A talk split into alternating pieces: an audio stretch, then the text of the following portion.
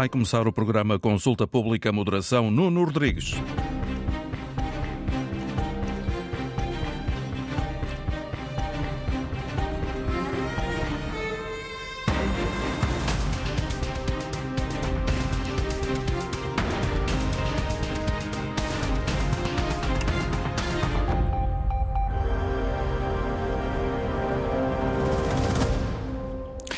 Bom dia e bem-vindos. Entramos a partir de agora em Consulta Pública, um programa semanal de reflexão e debate à quarta-feira na Antena 1 e sempre disponível em podcast. Hoje, em destaque, a violência nas escolas. O caso de agressão a um aluno de Vimioso, no distrito de Bragança, voltou a lançar o debate sobre este tema. O que está ou não a falhar na prevenção e no combate ao eh, fenómeno da violência escolar e quais as soluções para responder a um problema que tem vindo a ganhar relevância nos últimos anos. São alguns pontos de partida para a conversa com os nossos eh, convidados, que passo a apresentar. Miguel Rodrigues, investigador do Instituto Superior de Ciências Policiais e Segurança Interna. É autor do livro uh, Violência nas Escolas, uh, publicado no ano passado. Ricardo Barroso, psicólogo, professor e investigador na Universidade de Trás-os-Montes e Alto Douro, tem estudado este fenómeno e as formas de intervir nos casos de violência em contexto escolar. Dulce Rocha, uh, atualmente é presidente executiva do Instituto de Apoio à Criança, tem uma vida dedicada aos direitos dos menores. Américo Rodrigues, faz parte do Conselho eh, Executivo da CONFAP, a Confederação das eh, Associações eh, de Pais. Foi também, durante vários anos, juiz social no Tribunal de Família e Menores de Paredes. Anabela Leal, da ANDE, a Associação Nacional de Dirigentes Escolares, é também diretora da Escola Secundária de Felgueiras. E o comissário Miguel Maio, oficial da PSP, diretor de Serviços de Segurança Escolar. Convidamos também a Comissão Nacional de Promoção do dos Direitos e Proteção das Crianças e Jovens, que não se mostrou disponível para marcar a presença neste debate. Bom dia a todos, obrigado pela vossa presença em direto esta manhã nos estúdios da Antena 1 em Lisboa e também nos estúdios eh, da rádio em Gaia. Ponto de partida para o consulta pública de hoje, como eh, disse há pouco, a alegada agressão sexual a um jovem de 11 anos no mês passado, numa escola de Vimioso, que deixou o país em choque. Ainda não se sabe ao certo o que aconteceu. Há quem garanta que o jovem foi uh, sodomizado com o cabo de uma vassoura. O caso está a ser investigado e a escola diz que a única coisa certa nesta altura é que houve uh, uma agressão. Miguel Rodrigues, começo por si, analisou os dados da violência escolar nos últimos anos, durante mais de uma década. Um, à luz desses eh, dados publicados no livro Violência na, nas Escolas, uh, este caso de Vimioso uh, pode ser entendido como um caso isolado ou como uh, exemplo de uma realidade, de certa forma, mais frequente nas escolas do país? Antes de mais, bom dia e parabenizar pela, pela um, referência que estão a dar a este tema, a esta problemática, a esta temática que é um, certamente de extrema importância para, para a nossa sociedade. Os dados da, da violência em ambiente escolar uh, conhecidos indicam-nos que um, nos últimos 12 anos poderemos encontrar uma média de 9 mil ocorrências em ambiente escolar. Uma grande maioria, com cerca de 70%, são de origem criminal. Depois temos aqui as questões também da, da idade, das idades dos, dos possíveis uh, agressores.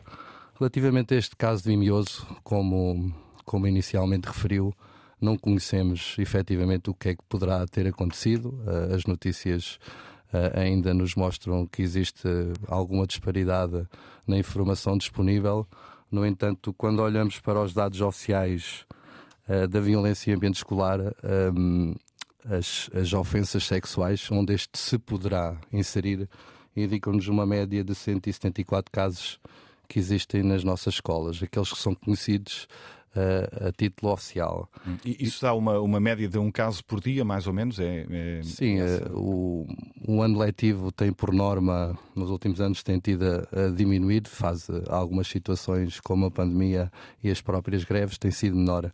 No entanto, a média de, de dias de aulas no ano letivo é de 175, por isso isto mostra-nos que existe pelo menos, ou cerca de um caso de ofensas sexuais entre os nossos jovens em ambiente escolar. Hum. Esse levantamento que fez, eh, como referiu há pouco, aponta para uma média de cerca de 9 mil ocorrências por ano de, de violência nas escolas. Eh, eh, estamos a falar de que tipo de ocorrências? Bem, o nosso relatório anual de segurança interna é, aquele, é a única fonte onde podemos ir beber esta informação de forma mais taxativa Uh, e um, os ilícitos em ambiente escolar tipificam-nos em 10 diferentes tipologias. A maioria, uh, e fazendo aqui uma análise estes 12 anos uh, em referência à média, a maioria destas tipologias, ou aquelas mais denunciadas, são as ofensas à integridade física, que em média ocupam praticamente 35% de, dos ilícitos em ambiente escolar, seguido do, do furto com, com 20%. Uh, no patamar inferior, injúrias, ameaças, uh, a posse uh, uso de, de, armas, como a notícia recentemente divulgada pela Direção Nacional da PSP, em que mostra que poderá ter havido aqui um aumento de apreensões no último ano letivo de, de armas, maioritariamente armas brancas. E, e, temos as questões também de ofensas sexuais, que fazem parte destas 10 tipologias e estão, digamos, nas 6, 7 primeiras. Hum. Ricardo Barroso, bom dia também, é psicólogo, professor e investigador na Universidade de Trás-os-Montes e Alto Douro. Hum, recentemente a UTAD divulgou também um estudo sobre este fenómeno, com dados recolhidos nos últimos anos, no âmbito de um programa de prevenção da violência implementado em mais de uma centena de, de escolas. Uh, pelo que fui lendo, as agressões de natureza psicológica e o ciberbullying, o assédio virtual, estão entre os comportamentos mais reportados, é isso?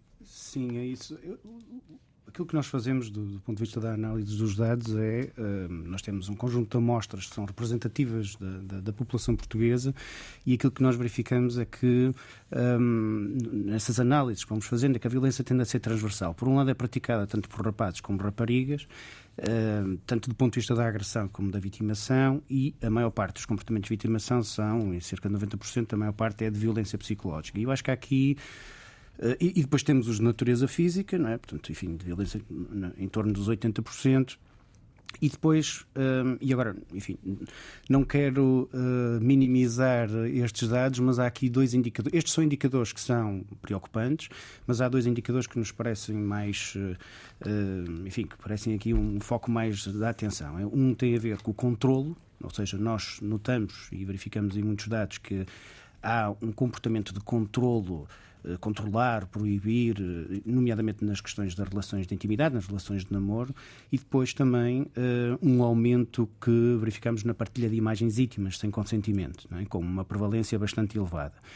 E, e encontramos cerca de 6% de violência de natureza sexual. Eu, eu, eu enfim, eu, eu, percebo aquilo que, que um, o, meu colega de painel dizia anteriormente. Não, não, é uma forma, evidentemente, de analisar os dados e é, é uma, uma, perspectiva que me parece uh, correta. Evidentemente, a mim não me parece o, o ideal analisar os dados do ponto de vista dessas médias. Ou seja, quando nós olhamos e vemos que fazemos uma média de um caso por dia, eu creio que é uma análise enviesada a partir do momento em que temos escolas em que isto ocorre, se calhar 10 vezes e há outras escolas que nunca na vida isso aconteceu. Não é? Portanto, este, este, eu creio que há aqui a necessidade, eu percebo a análise dos dados e não, obviamente não estou a pôr em causa os dados que estão a ser analisados, estou a, a comentar a análise que ela é feita.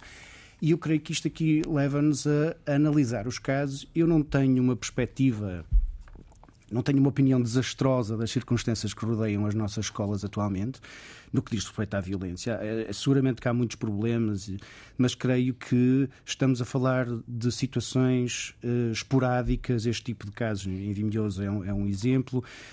Um, enfim, uh, na contabilidade que nós fazemos, nós temos. Uh, numa análise assim muito por alto, em Portugal existem cerca de 1 milhão e 200 mil estudantes no ensino básico no, na, na, na, escolaridade obrigatória. Portanto, é impossível não haver problemas considerando a, a multiplicidade de contexto social, os diferentes enquadramentos familiares, problemas académicos, as circunstâncias geográficas, enfim, entre outros aspectos, não é? E, portanto, e eu creio que é, é preferível vermos esta, o problema do ponto de vista das especificidades territoriais e, e, e um problema que para mim me parece o mais importante, que é a falta de organização nomeadamente local, e hum. aqui. Coloco... Ricardo Barroso, mas sim, quando sim. estamos perante um problema, normalmente a primeira pergunta é qual é a dimensão desse problema?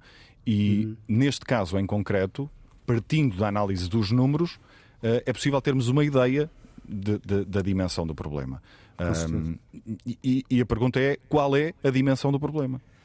A dimensão do problema é, é obviamente é grave. pouco relevante pelo, pelo, não, não, não. na sua leitura? O, o, o, meu, a minha questão aqui é, é relevante, é, é importante, mas não é tão dramática quanto uh, muitas vezes quer fazer crer. Ou seja, o que eu quero dizer com isto é que a situação é, é, é, grave do ponto de vista só por existir, existem um conjunto de comportamentos.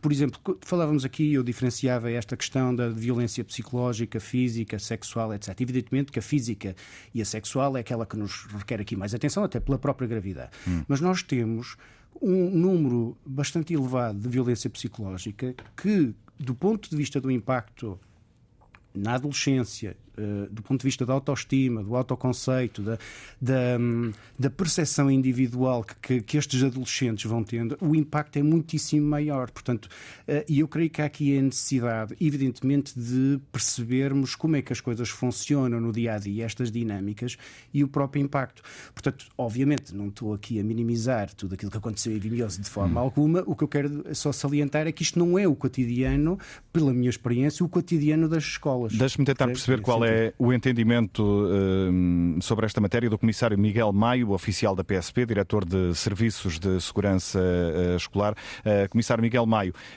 a violência, seja física ou psicológica, está ou não enraizada nas escolas do país? ou é um problema que não é assim tão preocupante como explicava agora o, o professor Ricardo Barroso? Bom dia, bom dia a todos, aos meus, aos meus colegas de painel e a quem nos ouve. Um, a pergunta que me faz, de facto, uh, transporta-me aqui para uma outra questão, que é a violência, não nas escolas, mas a violência enquanto um fenómeno complexo, transversal e que ocorre tanto nas escolas como no desporto, como em seio familiar, uh, portanto, em toda a sociedade. E uh, precisamente temos que nos focar que só conseguiremos resolver e mitigar o problema da violência se a encararmos como tal. ela ocorre nas escolas, naturalmente, como ocorre em, em tantos outros locais. Um, como dizia uh, o Dr. Ricardo, um, quando falamos em dados uh, de violência em contexto escolar, temos naturalmente que fazer o cruzamento com o universo. E como aqui já foi dito, estamos a falar de cerca de 1 milhão e 200 uh, mil alunos diariamente nas nossas escolas juntando professores e funcionários, estamos a falar em cerca de um milhão e meio de pessoas. Dividindo isso também pelo número de escolas, cerca de 5.200, portanto vamos ter um número muito, muito mais reduzido que aquilo que inicialmente estávamos a apontar. No entanto, nem que existisse apenas um caso, ele deve ser preocupante e deve nos alertar enquanto sociedade para a sua resolução, não só em ambiente escolar, como em toda a sociedade. Uh, e é esse que deve ser o nosso esforço e é esse que deve ser o nosso foco. Porque, um, e aqui traria uh, se calhar um dos bons exemplos, que é a pandemia da Covid-19, nós conseguimos ultrapassar a pandemia porque uh, coletivamente, enquanto sociedade, decidimos encará-la como uma coisa má e decidimos reprimi-la e ultrapassá-la. A violência tem que ser encarada à mesma uh, medida como a pandemia. Portanto, aliás, como uma pandemia, em termos sociais, em termos culturais, uh, e deve ser combatida quer nas escolas, quer em todos os outros uh, uh, quadrantes da sociedade. Uh, e esse, penso. Independentemente penso da dimensão do problema. Independentemente da dimensão do problema, como disse, nem que existisse só um caso nas nossas escolas, e estamos a falar naquele universo que, que, que lhe disse, seria já preocupante, porque o ideal é não existir violência. Agora, para isso, temos que encarar como um papel, para, para a sua mitigação, tem que existir um papel ativo de todos os membros da sociedade, quer em contexto familiar, quer em contexto escolar, quer em contexto de desporto, porque não é admissível, nem pode ser admissível, que haja, eh, por exemplo, um encarregado de educação a entrar uh, pela escola uh, adentro e agredir um professor, muitas das vezes à frente do próprio educando. Não podemos aceitar que um pai leve um filho a um espetáculo desportivo e tenha comportamentos desadequados e que passe um exemplo de todo reprovável e nós, enquanto sociedade, temos de ser os primeiros a reprovar isto, mas não é só nas escolas, é em tudo, é em todos os ambientes que temos que reprovar isto. E, e quando conseguirmos, enquanto sociedade, reprovar a, a, a violência e não normalizá-la, então estaremos uh, certamente no, no, melhor dos caminhos. Uhum. Este tema volta sempre a debate, uh, logo que surge um caso mais mediático, como aconteceu agora no caso de, de Vimioso. Uh, a minha pergunta é: eh, nos últimos anos, a questão da violência escolar, portanto, nas escolas especificamente, tem ou não vindo a aumentar? Então, eh, falando de, de, ou fazendo o transporte vimioso para depois o, o, restante contexto escolar, como aqui também já foi dito pelo Dr. Ricardo, eh, temos que perceber que é um fenómeno diferente consoante as culturas, os territórios, as próprias escolas e, e, e as pessoas que, que a frequentam, naturalmente. Um, agora, eu presumo um, e, e, creio mesmo que isso, que isso sucede, é que há também uma, uma maior sensibilização para a denúncia. Um, e, e nisso a educação tem feito um papel uh, muito importante, que é sensibilizar os próprios diretores de escolas, os próprios professores, para denunciar uh, os casos. A própria sociedade, e até através da, da, do papel da própria comunicação social, tem havido uma maior uh, um, sensibilidade para, para a denúncia e um maior foco nesta problemática. Ainda assim estamos, como disse, a meu ver, longe enquanto sociedade de não eh, ficarmos apenas alarmados com os casos e amanhã já é, já é uma não preocupação, mas sim encararmos a, a, violência como algo que tem que ser combatido de forma permanente, regular e em todos os contextos. Anabela Leal uh, faz parte da direção da ANDA, a Associação Nacional de Dirigentes uh, Escolares. Como é que os dirigentes têm acompanhado este fenómeno? Há ou não um, um, um sentimento de que os casos de, de, violência nas escolas têm vindo a, a aumentar? Muito bom dia. Uh, antes de mais, obrigado pelo convite e cumprimentar todos os meus colegas de painel. Em relação à questão, um, naturalmente os dirigentes escolares um, têm muito, uma enorme preocupação com esta questão, olham com muita preocupação para esta questão da violência das escolas mas eu partilho aqui da opinião dos meus colegas de painel, nomeadamente do Dr. Ricardo. A violência nas escolas existiu sempre, é um fenómeno que sempre existiu. Uh, atualmente é um fenómeno que tem maior visibilidade e também aqui, repetindo as palavras do Sr. Comissário, até pela questão da denúncia. Penso que estamos todos muito mais sensibilizados para a denúncia das situações, desde os dirigentes escolares, a própria comunidade, os encarregados de educação, os próprios alunos. A partir do momento em que nós temos todos os alunos, sem exceção, seja qual for o contexto social, na escola por 12 anos, até aos 18 anos. Estes fenómenos que acontecem fora da escola, e o Sr. Comissário também falou isto muito bem, a escola não pode ser vista como uma instituição com muros. A escola reflete a sociedade e a sociedade reflete a escola. Portanto, a sociedade está dentro da escola. E se nos contextos sociais nós assistimos uh, a um crescendo de violência noutros contextos, no desportivo, como falamos, até na, na, nas saídas e, na, e, nos momentos de lazer do, dos, dos miúdos, dos jovens e das crianças, naturalmente isso vai se refletir em contexto escolar. Uh, por outro lado, uh, penso e também aqui corroboro da opinião do Dr. Ricardo, se olharmos para o universo, para o número dos alunos que temos nas escolas portuguesas, para o número das escolas, o fenómeno é preocupante, sim, porque não pode acontecer um único caso. Isso também concordo com o Sr. Comissário. Uh, o estatuto do aluno é muito claro. O aluno tem direito, é um dos direitos dos alunos, a ver salvaguardada a sua integridade física e psicológica em contexto escolar. Portanto, acontecendo um caso, um caso é preocupante. E, e temos todos que refletir sobre. Um, o processo, sobre o que podemos fazer, cada um de nós individualmente e enquanto comunidade, para que nenhum caso aconteça.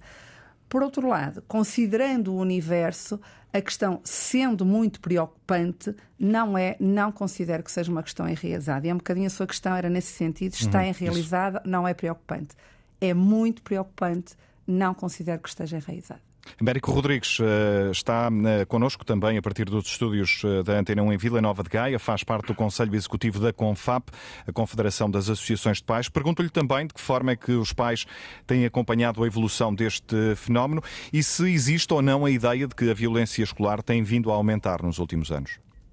Muito bom dia, cumprimentá-lo e agradecer o convite e cumprimentar todos os colegas de, de, de painel.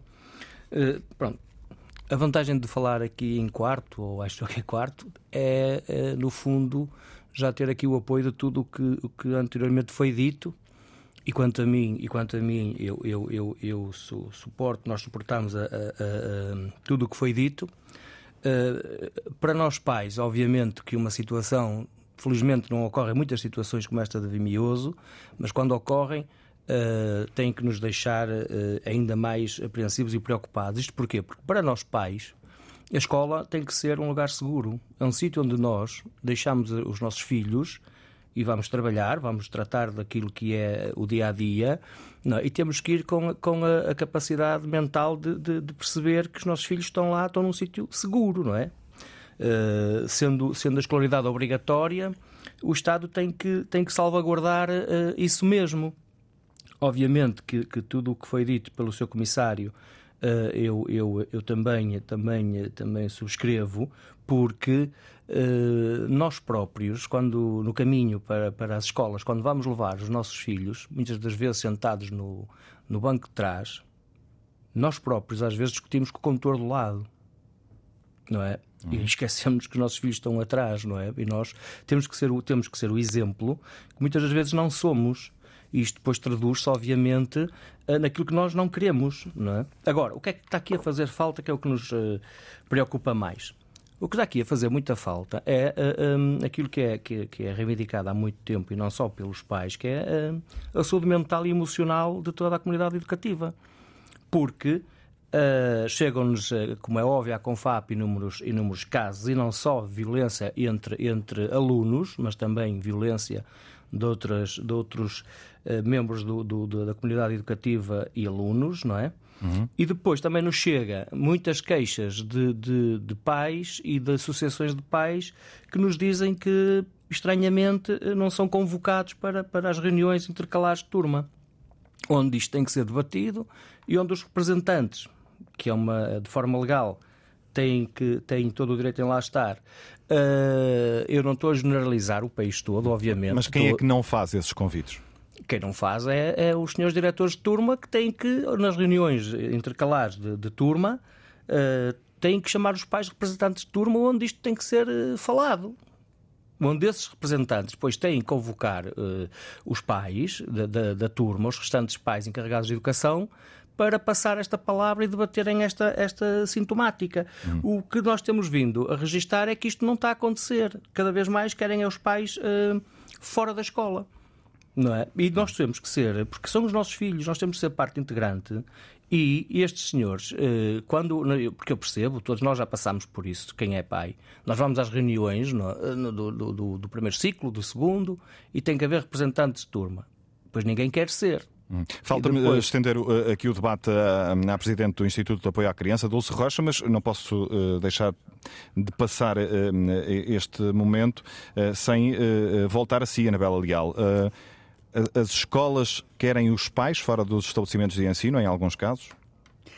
Agradeço que me tenha passado a palavra, porque de facto a, questão colocada desta forma. Não, as escolas querem os pais nas escolas. Aliás, se consultar a maior parte dos projetos educativos das escolas e se ouvir os meus colegas diretores, eh, nós somos incessantes no nosso apelo aos pais para que estejam presentes nas escolas. Eh, naturalmente, como disse hum, o, representante da Confap, o Américo Rodrigues, as escolas são todas diferentes e há realidades muito diferentes e eu não posso responder naturalmente por todas as escolas mas das escolas que conheço, uma das medidas que mais nos importa acelerar e pôr no terreno é a presença dos pais nas escolas. Não só nestas reuniões intercalares, e sim, eh, é verdade que as escolas realizam reuniões intercalares que devem ter a representação dos pais, dos representantes dos pais da turma e também dos alunos, mas não só nestes momentos. Os diretores de turma têm, em todas as escolas que eu conheço, têm horários de atendimento semanal um, aos pais. Estes representantes também podem frequentar a escola nesses horários de atendimento. Um, e expor as questões que são transversais à turma e ao, e ao grupo turma. Uhum. Desde a pandemia, aqui também houve uma mudança, a abertura da escola à comunidade e vice-versa. Os pais têm uma proximidade muito grande com os diretores de turma, por vezes até e eu ousaria dizer. Mas, mas admito que, que, possam existir escolas onde uh, uh, as coisas não corram assim tão bem, como explicava Claro que sim, claro que sim. Há um bocado dizíamos que existem 5.200 escolas, a questão é sempre a mesma. Como admito que há escolas onde o fenómeno de violência é mais preocupante. As hum. escolas não são todas iguais, os contextos não são todos iguais. Hum. Mas de uma forma muito genérica, o que as escolas fazem e precisam, e é um apelo que fazemos constantemente, nós precisamos dos pais na escola. O nosso trabalho é em rede. Nesta questão da violência, como noutras questões, o trabalho hoje não é um trabalho dos professores e das direções das escolas, tem que ser dos professores, das direções das escolas, das equipas multidisciplinares, que às vezes também estão deficitárias nas escolas, os psicólogos, os mediadores sociais e os pais, naturalmente. Hum. Eu, quando recebo os pais na escola, digo sempre: a escola só funciona com um triângulo: pais, alunos e professores se algum vértice deste triângulo falhar, as coisas não vão correr bem. Portanto, nós temos que estar, pelo menos, estes três grupos em perfeita sintonia. Caso contrário, e... algo, algo vai falhar. Eu já, já falhar, devolvo a palavra, deixe-me uh, lançar, uh, uh, alargar também a conversa à Presidente do Instituto de Apoio à Criança, Dulce Rocha, com uma larga experiência nesta área, magistrada jubilada, uma vida dedicada aos direitos dos menores, com passagem em várias entidades de, de relevância. Dulce Rocha, bom dia obrigado também pela sua presença.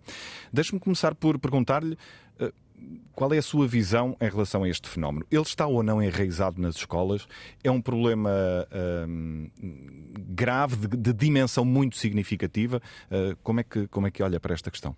Bem, eu também quero começar por agradecer ao Nuno Rodrigues o convite e saudar a todos os colegas de painel. Uh, eu penso que uh, esta, este fenómeno da violência, uh, a minha visão é que existe há muitos, muitos anos.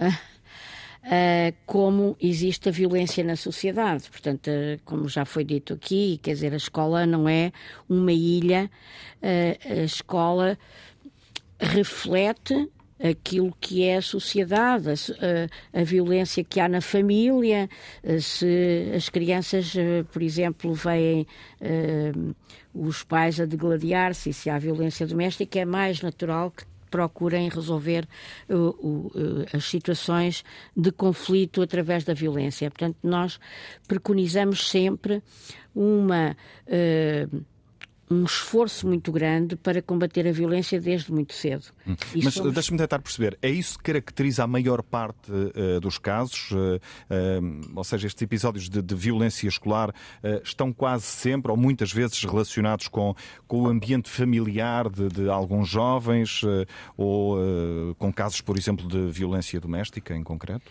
Não, não, não direi que estão sempre, mas muitas vezes estão.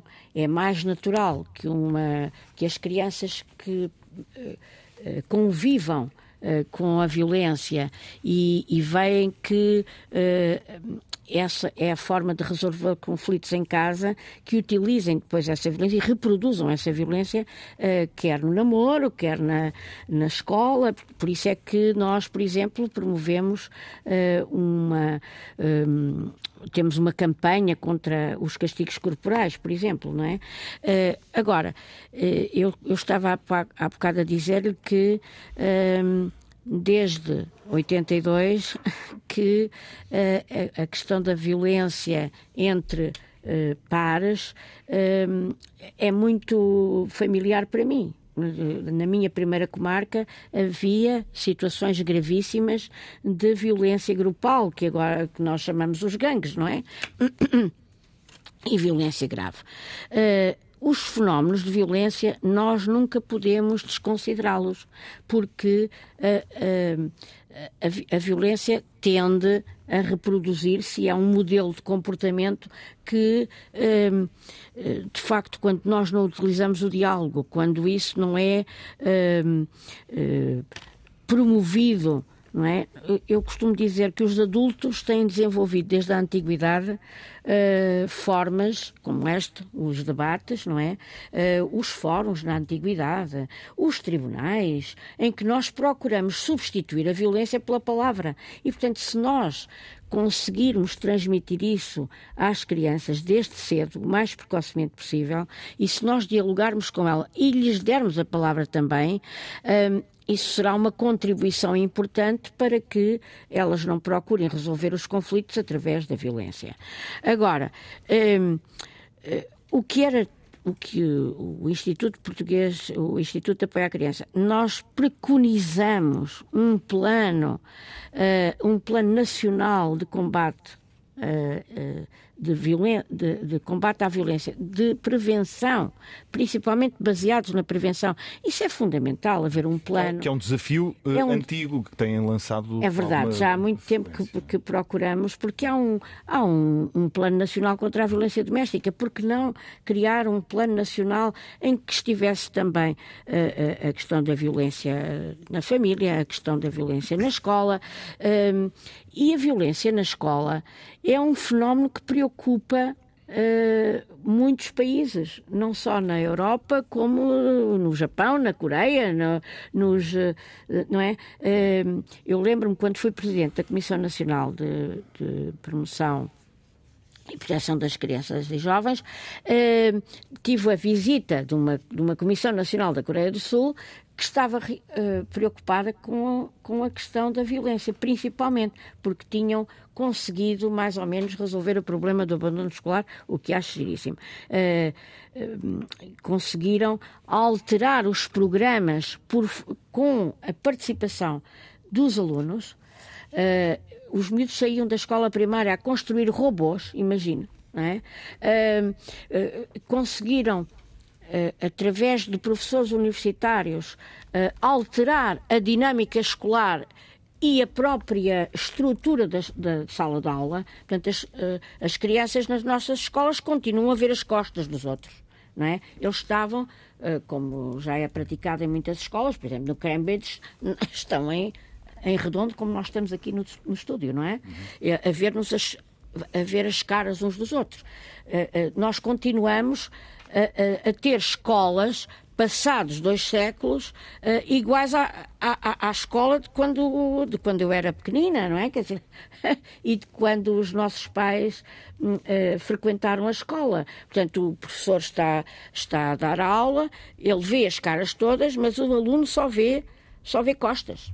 Isto é uma coisa extraordinária, quer dizer, uh, nós temos de procurar o diálogo e a participação dos alunos.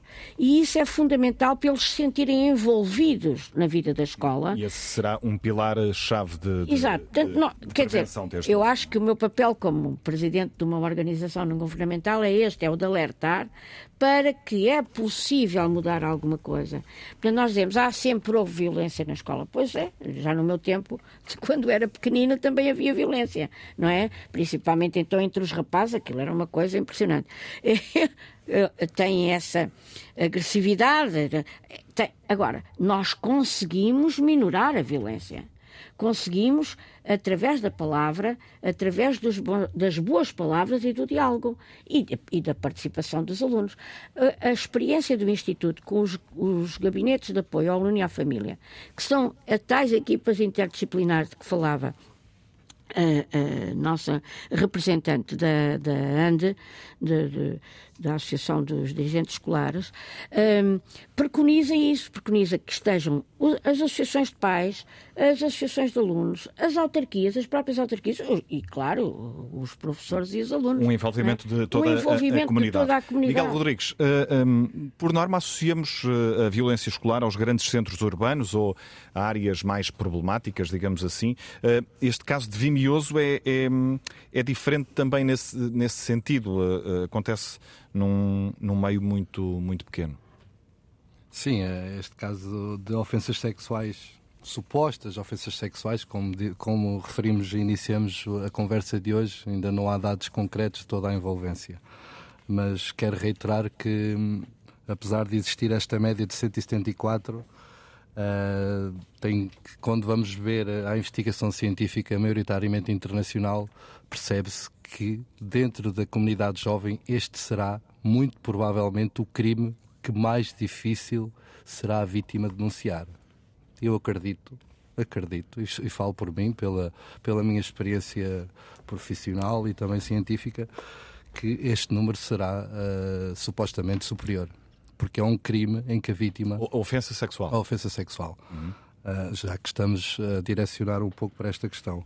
Porque a vítima uh, de, de, uma violação, de, de, uma coação ou de um abuso sexual dificilmente denuncia este crime por várias razões. E as crianças serão, efetivamente, segundo Uh, a comunidade científica que trabalha estas matérias, muito difícil de o denunciar uh, pela vergonha, por questões de, de, ameaças do próprio agressor.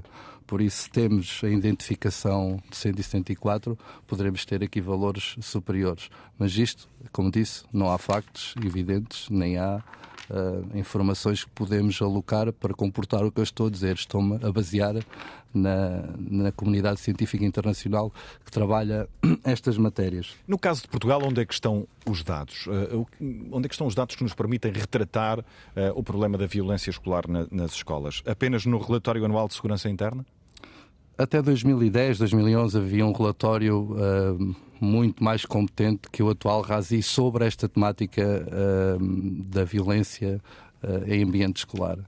Retratava-nos determinadas dimensões e variáveis, onde é que ocorriam, se era no recreio, se era a entrada da escola, sala de aula, até na casa de banho conseguiu retratar estas variáveis por sexo de vítima, de agressora Atualmente, nós, em fontes abertas, não temos esta identificação. Não sei se, por exemplo, o, o, o comissário Miguel Maia, que está na DGES, se calhar haverá internamente esse tipo de informação, mas desconheço. Em fontes abertas, no RASI, é relativamente pobre, é identificado somente por distritos, por tipologias. E o número de casos uh, retrata a, a realidade? Que é superior através, através dos uh, inquéritos de vitimação feitos a adultos que vêm revelar que, se, que tiveram situações graves quando eram crianças. Portanto, nós podemos realmente tirar a conclusão que o professor Miguel Rodrigues está a dizer através dos, de, dos dados fornecidos por inquéritos de vitimação, feitos quer em Portugal, quer nos Estados Unidos ou, no, ou no, na França, por exemplo, não é? Uhum. Voltando ao tema, a comunidade científica também nos revela que as questões de violência doméstica estarão muito interligadas, apesar de, em contexto nacional, não haver efetivamente estudos que possamos, que possamos abranger e uh, indicar que é a realidade nacional, hum. mas o jovem agressor de violência em ambiente escolar muitas vezes é vítima de violência doméstica um, na sua casa ou de maus tratos.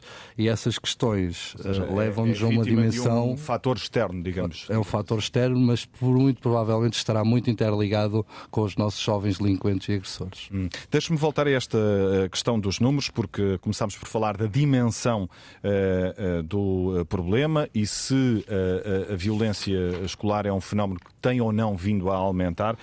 Um, o, o, o, o RASID, que falávamos há pouco, o Relatório Anual de Segurança Interna, diz-nos que em, em 2022, eh, e foi esse que, que olhei com mais atenção, eh, a criminalidade juvenil atingiu eh, o valor mais alto dos últimos anos. Que justificações é que encontra para, para este aumento?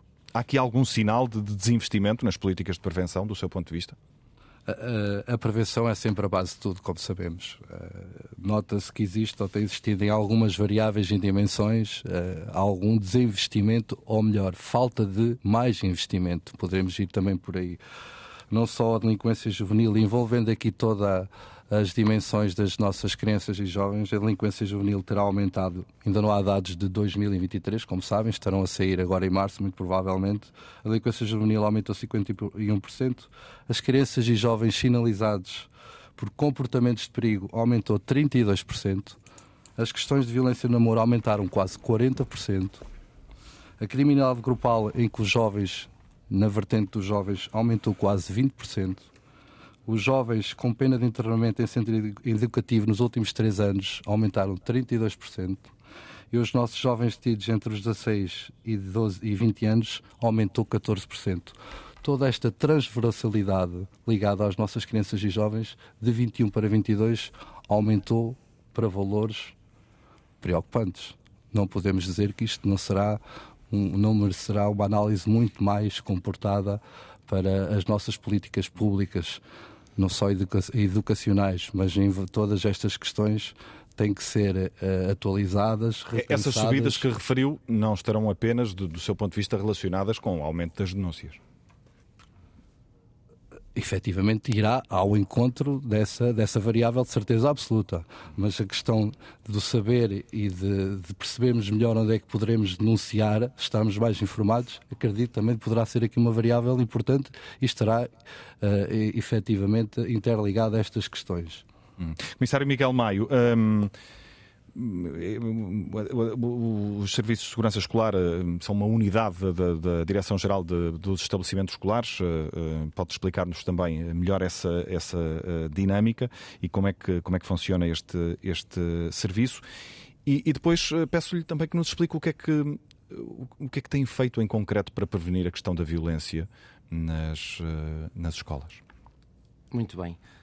A Direção de Serviços de Segurança Escolar, como disse, é uma unidade orgânica da Direção-Geral dos Estabelecimentos Escolares que tem por missão fazer o acompanhamento e a monitorização dos casos de, de violência e, acima de tudo, contribuir para a definição de estratégias que contribuam precisamente para mitigar a questão da, da violência em contexto escolar um, já, já data da década de, de 80, do, do, fim da década de 80.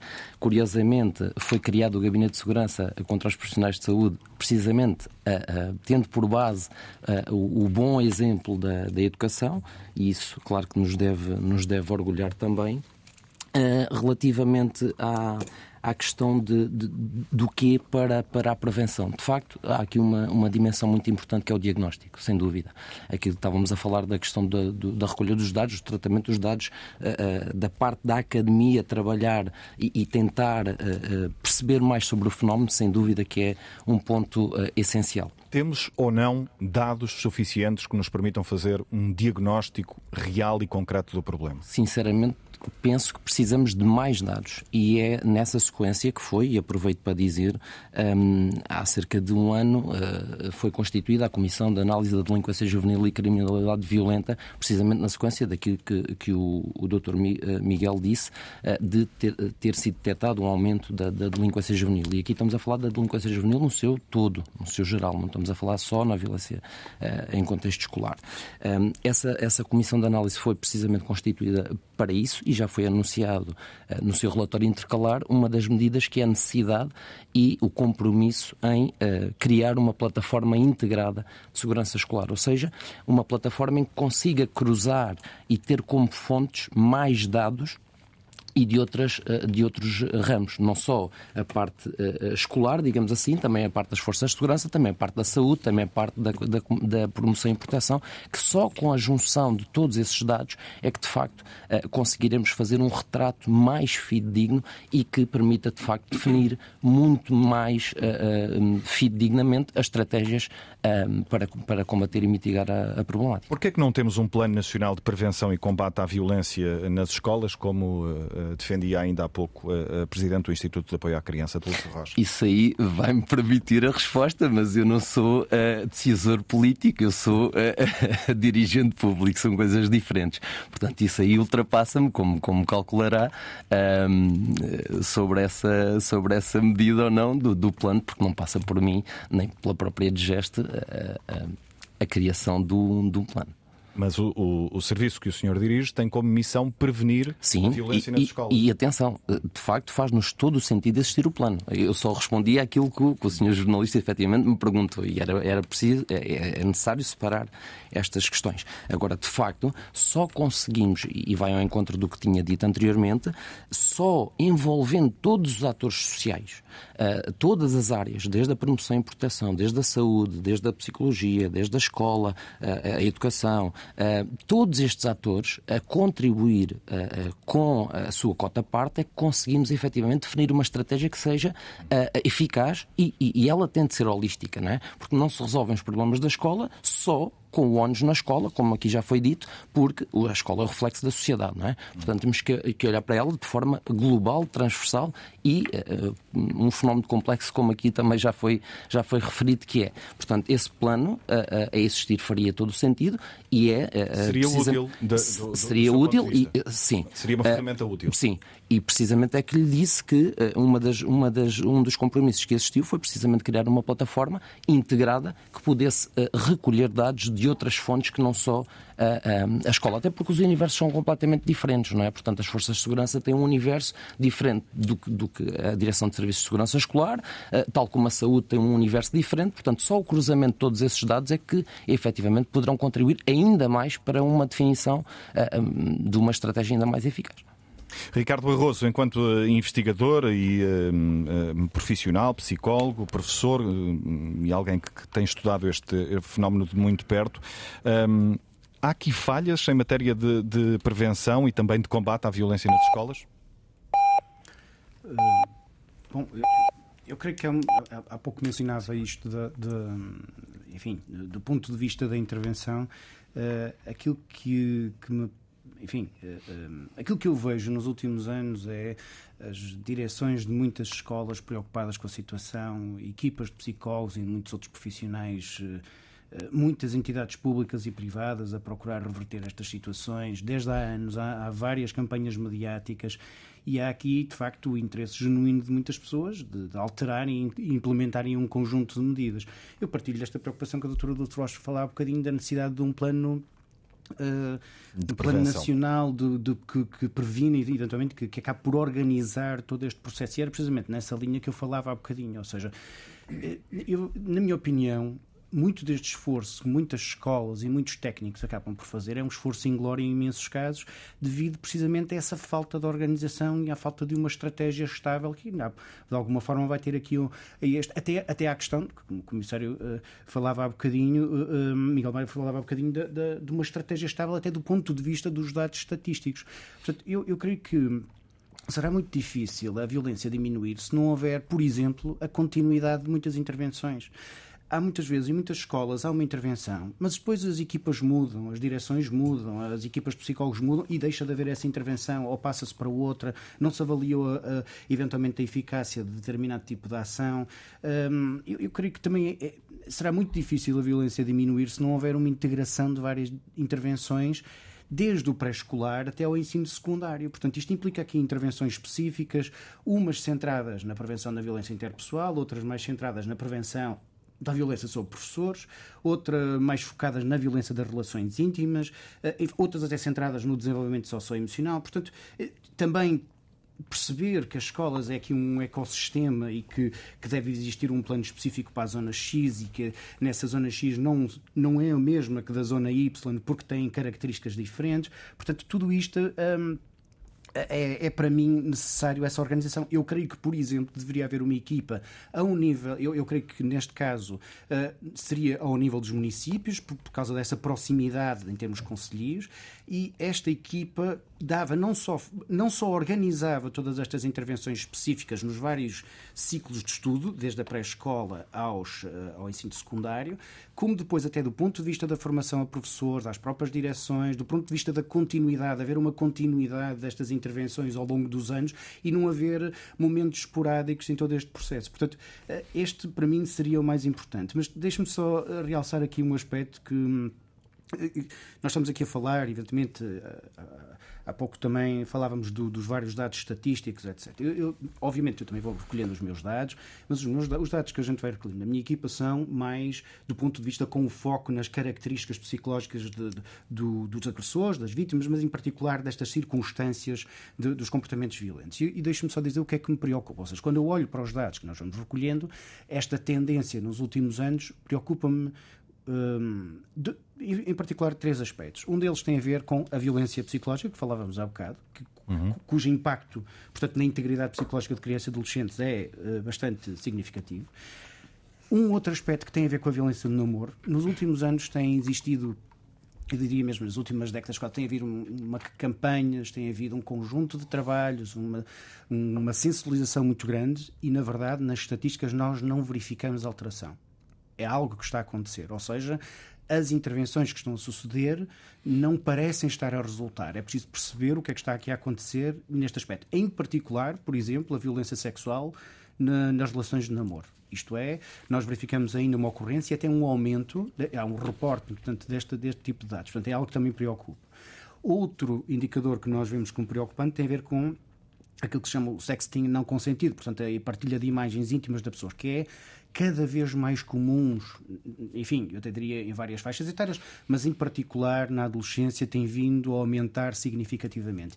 E deixe-me só fazer aqui uma ponte, até agora em julho do ano passado, um relatório do, do uh, Internet Watch Foundation, portanto é uma fundação que de alguma forma avalia os comportamentos, a violência sobre crianças uh, na internet e, e, um dos indicadores que eles verificaram, isto é, é global, é um, é um problema em vários países do, do mundo, não é só em Portugal é que, para muitos agressores sexuais, deixou de compensar uh, eles próprios avançarem para a prática de determinado tipo de crimes, porque facilmente acediam a este acediam, portanto, em termos de acesso a este tipo de imagens. Ou seja, é mais fácil, é, é de facto uma, uma, um desconhecimento sobre o impacto e sobre os problemas que podem decorrer desta partilha de imagens íntimas. Portanto, e isto é algo que nós também notamos nesta amostra de adolescentes portugueses. Portanto, parece-me que seria necessário também aqui uma, um foco também neste tipo de, de, de comportamentos, é? de, de, da prevenção deste tipo de comportamentos, da sensibilização e da intervenção.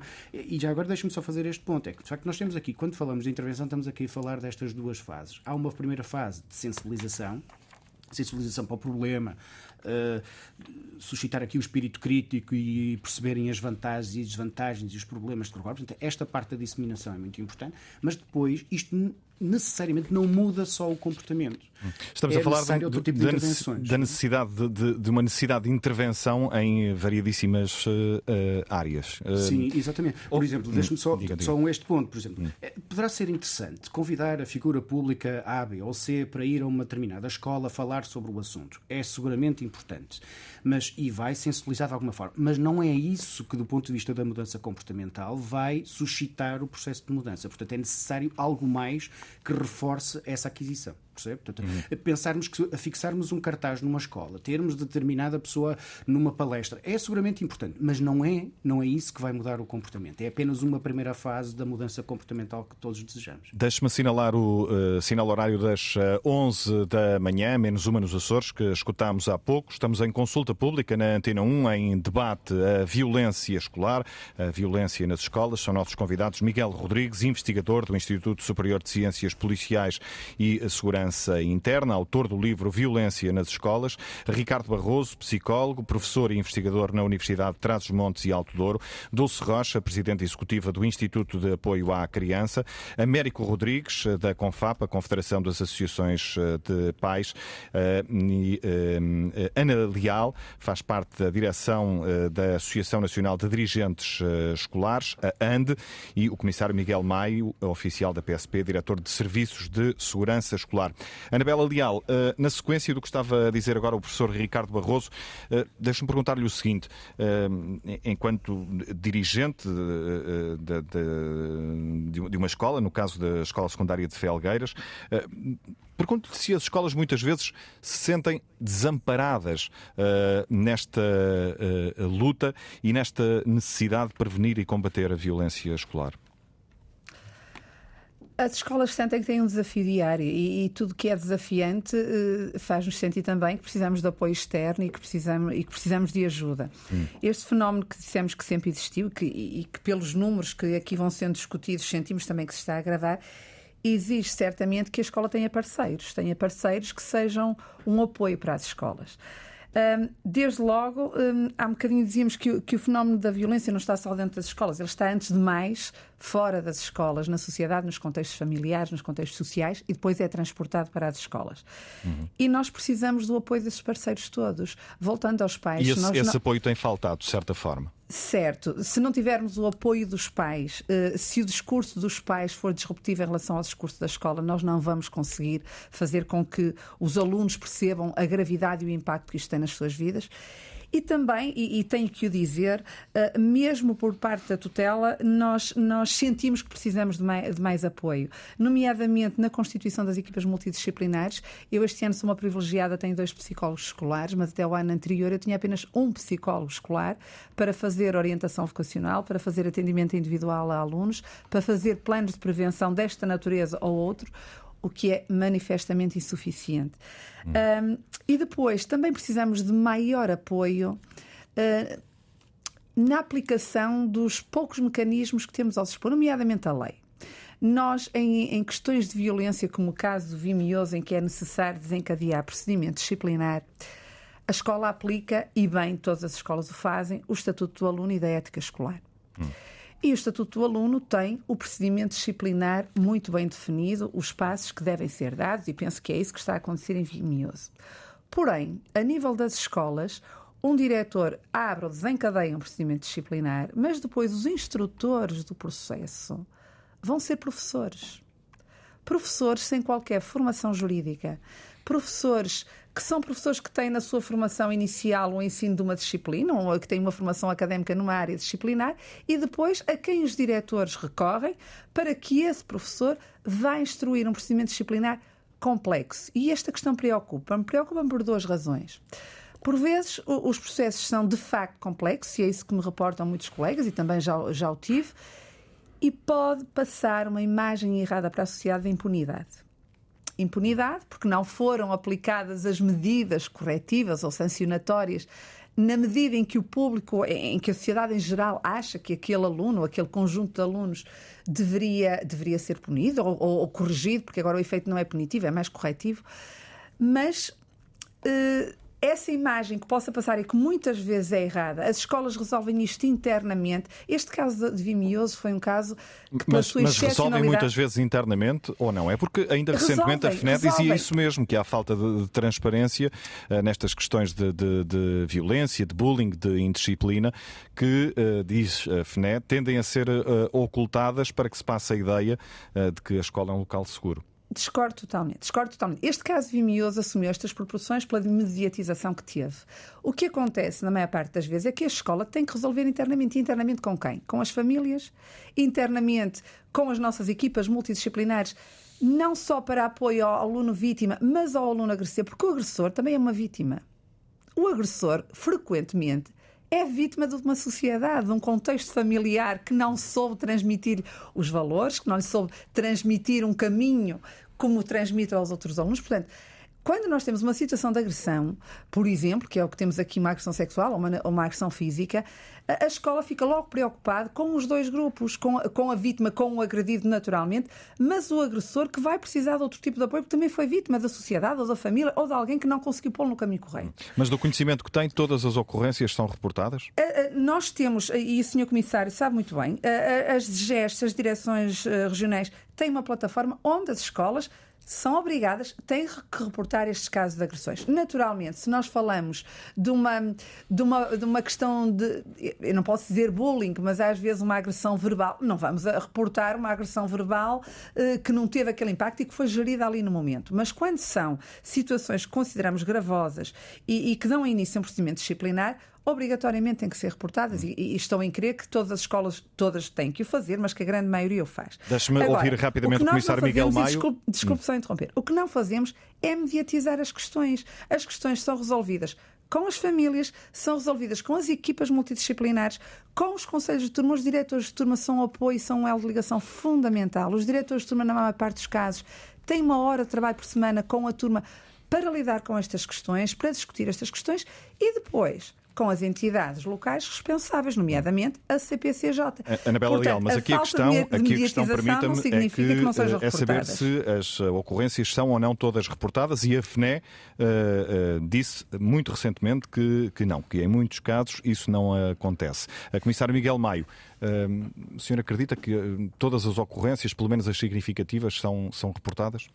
Nós temos efetivamente registado um aumento de uh, denúncias das ocorrências. Portanto, agora, naturalmente, como deve calcular, e o universo que ainda há pouco disse 5.200 escolas, eu não conseguirei precisar, nem lhe consigo dar uma resposta se, se, se, o fazem ou não. Que o devem fazer, naturalmente. Por isso é que existe a plataforma, uh, de, o SIS, portanto, o Sistema de Informação de Segurança Escolar, que é também com base nesse, nessa plataforma que nós estamos, como disse também ainda há pouco, a, a tentar que ele seja alargado e integrado a outras, a outras áreas, até para uh, permitir que o reporte depois consiga ter, uh, de forma muito mais célere e eficaz, um encaminhamento. Portanto, hum. uh, e, um, e, um, e, uma articulação com as demais entidades que depois de estar denunciada a situação possam intervir para a sua resolução.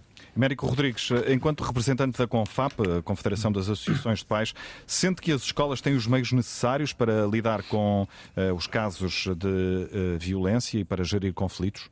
Eh, Nuno Rodrigues, deixe-me só, permita-me aqui só um ponto. Eu, eu, eu durante Sim. três anos e uns meses, estive numa CPCJ como técnico gestor na, de, na de paredes.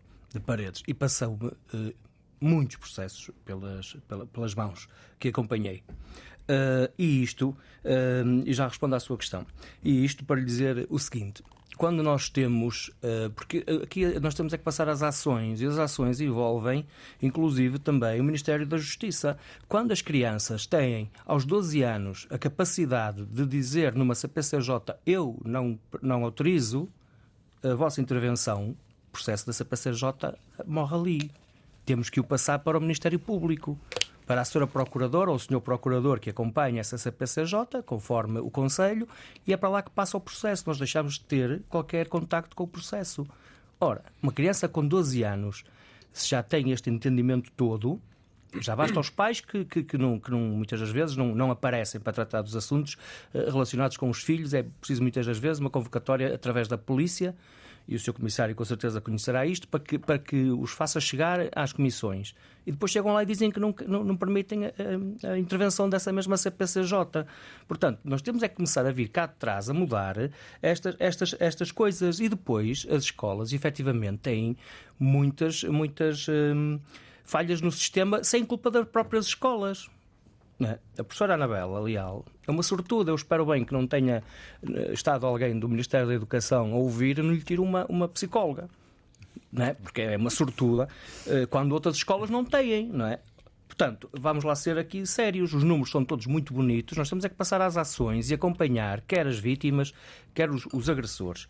Porque isto digo-lhe isto com conhecimento de causa. Quais são as consequências? Olha, eu vou-lhe contar só aqui uma coisa muito rápida. Eu tive uma situação numa escola onde de um aluno muito problemático, onde foi mandado para casa umas duas ou três vezes com suspensão durante uns dias, ok? E na segunda suspensão o pai chegou e disse isto. Epá, vejam lá se arranjam outra forma de castigar o meu filho, que esta última vez tive de comprar uma Playstation para ter o puto entretido em casa. Portanto, e depois deixe-me dizer também que a professora, a professora Anabela Leal tocou, e muito bem, só são reportados os, os, casos que a escola não consegue resolver, porque muitos dos casos que são internamente resolvidos, muitos deles não chegam sequer a ser reportados à CPCJ, a qualquer entidade. Também existem esses. Ainda bem que são resolvidos, porque quer dizer que são casos muito mais, muito mais leves, não é? Agora, temos também que ponderar, porque o facto de mandar um aluno para casa, quanto a nós, não é castigo. Porque muitos deles prevaricam precisamente para ir para casa. Para não estarem na escola. É uma forma de evitar a escola, porque eles não querem saber da escola para nada. Só lá estão porque são obrigados a estar lá até aos 18 anos. Temos que pensar isto também. Temos que pensar, se calhar, colocá-los na, na, comunidade, a fazer algo em prol da comunidade, até mesmo dentro da escola. E deixe-me também dizer, não, não podia estar mais de acordo, nós não podemos estar mais de acordo com a, a doutora Dulce Rocha quando fala na, na, na, exposi na exposição das salas de aula. Mas deixe-me dizer também que há uma, há uma escola uh, no Distrito de Lisboa onde um senhor diretor, já reformado, teve a coragem de acabar com uh, as sirenes, não é? lá, uh, um, as campainhas, não é? Teve a coragem de acabar com os manuais, com trabalhos para casa, seja certo ou seja errado. E é uma escola com um índice muito baixo de, de, de, de violência. E foi alvo, quando ele quis inovar, foi alvo de inúmeros, inúmeros processos por parte do Ministério da Educação e da DGEST. Hum. Dulce Rocha, hum, Ajude-nos a perceber que, quais seriam os pilares centrais uh, desse Plano Nacional de Prevenção e Combate à, à, à Violência que o Instituto de Apoio à Criança uh, tem defendido. Bem, uh, os pilares centrais eu penso que temos de os retirar de algumas práticas positivas que já estiveram a funcionar no terreno e que nós gostávamos é de ver reproduzidos no país inteiro. Imagino, estamos a falar de intervenção nas, nas mais diversas áreas sim, que já sim. foram uh, abordadas. Sim, uh, eu, eu, gostei de ouvir falar que, uh, de, destas matérias de quando nós verificamos que há perigo nos dois lados, que há um, o perigo da vítima que foi vítima de bullying ou que foi até de ciberbullying, temos que falar também nesse aspecto da, do online, que é muito grave, não é? Agora, uh, as redes sociais transmitem muito ódio e as crianças ficam com esses problemas psicológicos. Mas também há os bullies, que também, uh, como disse aqui a. a senhora doutora Ana Leal, uh, ou, ou, penso que foi talvez o, o professor Américo, não sei bem, uh, mas um, Uh, muitas vezes são ambos os, os, que precisam de uma intervenção, não é? Mas o que nós gostávamos mesmo era que ficasse a ideia de que a escola deve resolver, se tiver equipas interdisciplinares, os tais grupos de apoio ao aluno e à família, que o projeto da mediação escolar, que já tem mais de 20 anos no IAC. Muito bem, a escola é a primeira linha. Conseguiu entrar, uh, uh, esse, esse projeto conseguiu uh, mais de 100 agrupamentos escolares em determinada altura. Nós, aliás, daqui a um mês vamos ter o encontro anual dos GAFs, o que é um grande gosto para o Instituto de Apoio à Criança, que é apenas, atualmente, só impulsionador e o mediador nesses grupos. Mas quando a, quando a escola não consegue resolver, temos as comissões de proteção de crianças e jovens uh, e que, quando a comissão uh, uh, não é autorizada pelos pais a intervir, ou até pela própria criança com mais de 12 anos, temos o Ministério Público. Hum. E, portanto, nós não devemos pensar. Essas comissões têm os meios suficientes? Uh, algumas não terão, mas uh, eu costumava sempre, quando era presidente da Comissão Nacional, às vezes dizia: Pois, e em Angola terão? E em Moçambique terão? E na Ucrânia terão? Quer dizer, nós temos que nós temos possibilidade, nós temos que ser relativ, relativizar as coisas, quer dizer, nós temos aqui possibilidades extraordinárias. Temos a, a, a nossa a doutora Ana Leal falou-nos hum, eh, eh, em dois psicólogos na sua equipe interdisciplinar, isso é bom. Portanto, temos de valorizar o que já conseguimos. Agora, era bom que conseguíssemos convencer as autoridades de que este é um problema uh, que, uh, uh, que é grave, porque, como, se, como dizia o, o, nosso amigo da Confederação de Pais, realmente os pais querem, e as crianças também, que a escola seja um lugar, um lugar cada vez mais seguro. Não, não podemos admitir que a criança esteja ali e depois seja vítima de, de um abuso, de, uma, uh, de violências, etc. Eh, mas o que, era, o que era realmente importante era que se convencessem que era necessário investir nisto, investir de uma forma coerente, persistente, uh, através, através do, do, do da criação desses grupos nos agrupamentos escolares, desses grupos de apoio, eh, com equipas interdisciplinares dentro da escola. Porque a comissão é muito importante, a comissão de proteção, mas está fora da escola e é para todos os assuntos. Hum. Portanto, nós precisamos de equipas interdisciplinares dentro da escola para resolver os problemas. Uh, e com a participação de toda a comunidade educativa, não é? Não, não, é, não, não são apenas os professores, são também, o, a, a, por exemplo, as autoridades policiais também podem lá estar, da escola segura. É importante, uh, é importante chamar aqui uh, esse projeto, que é um, um, projeto que já vem desde 98, creio eu, ou 96. 92. 92. Como? 92. 92. Ah, pronto. É, eu estava a falar em 96 porque foi quando foi da Comissão Nacional de, da Comissão Nacional dos Direitos da Criança, que foi extinta em 99, e já, exatamente, e já existia, sim. Uh, mas realmente é, foi um projeto, na altura que era piloto, e agora é um programa mesmo, não é? Um programa Exato. já uh, consolidado. Uh, portanto, nós temos realmente muitos meios, mas estão um bocadinho dispersos. É por isso que nós preconizamos este Plano Nacional de Prevenção hum. e Combate. Ou seja, integrar todas essas. Integrar tudo isto, conjugar hum. tudo isto, porque todas estas experiências no terreno são muito ricas. Uh, e, e, e, realmente uh, penso que o, o, olhar de uma organização não governamental uh, é importante justamente por causa disso, porque nós olhamos e vemos, é, mas há muita coisa. Há muita coisa em paredes, em Felgueiras, no, em Faro, no Alentejo. Todo... Se juntarmos tudo isto, nós conseguimos comungar os esforços, partilhar as experiências e Uh, o resultado vai ser positivo, de certeza. Também com a ajuda dos no, no, investigadores. Uh, sim, Américo Rodrigues. Permite-me só 20 segundos, Permite, claro. só no seguimento do que disse aqui a, a, a, a doutora Dulce Rocha, uh, só para dizer o seguinte muito claramente. a escola segura é uma falácia. E explico porquê. Porque por muita boa vontade que os senhores agentes que a compõem tenham, depois não têm meios.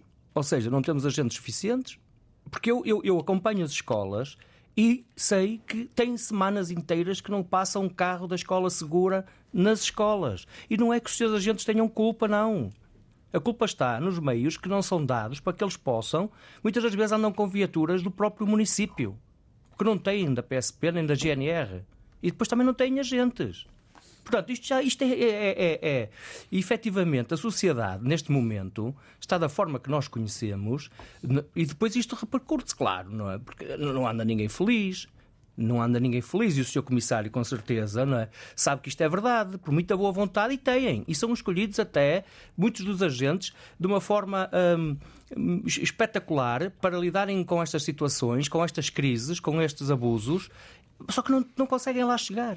Chama-se a escola segura e muitas eu, eu, eu, digo isto e afirmo, porque eu, eu, eu vi. Chamarmos a escola segura, não temos meios para chegar aí.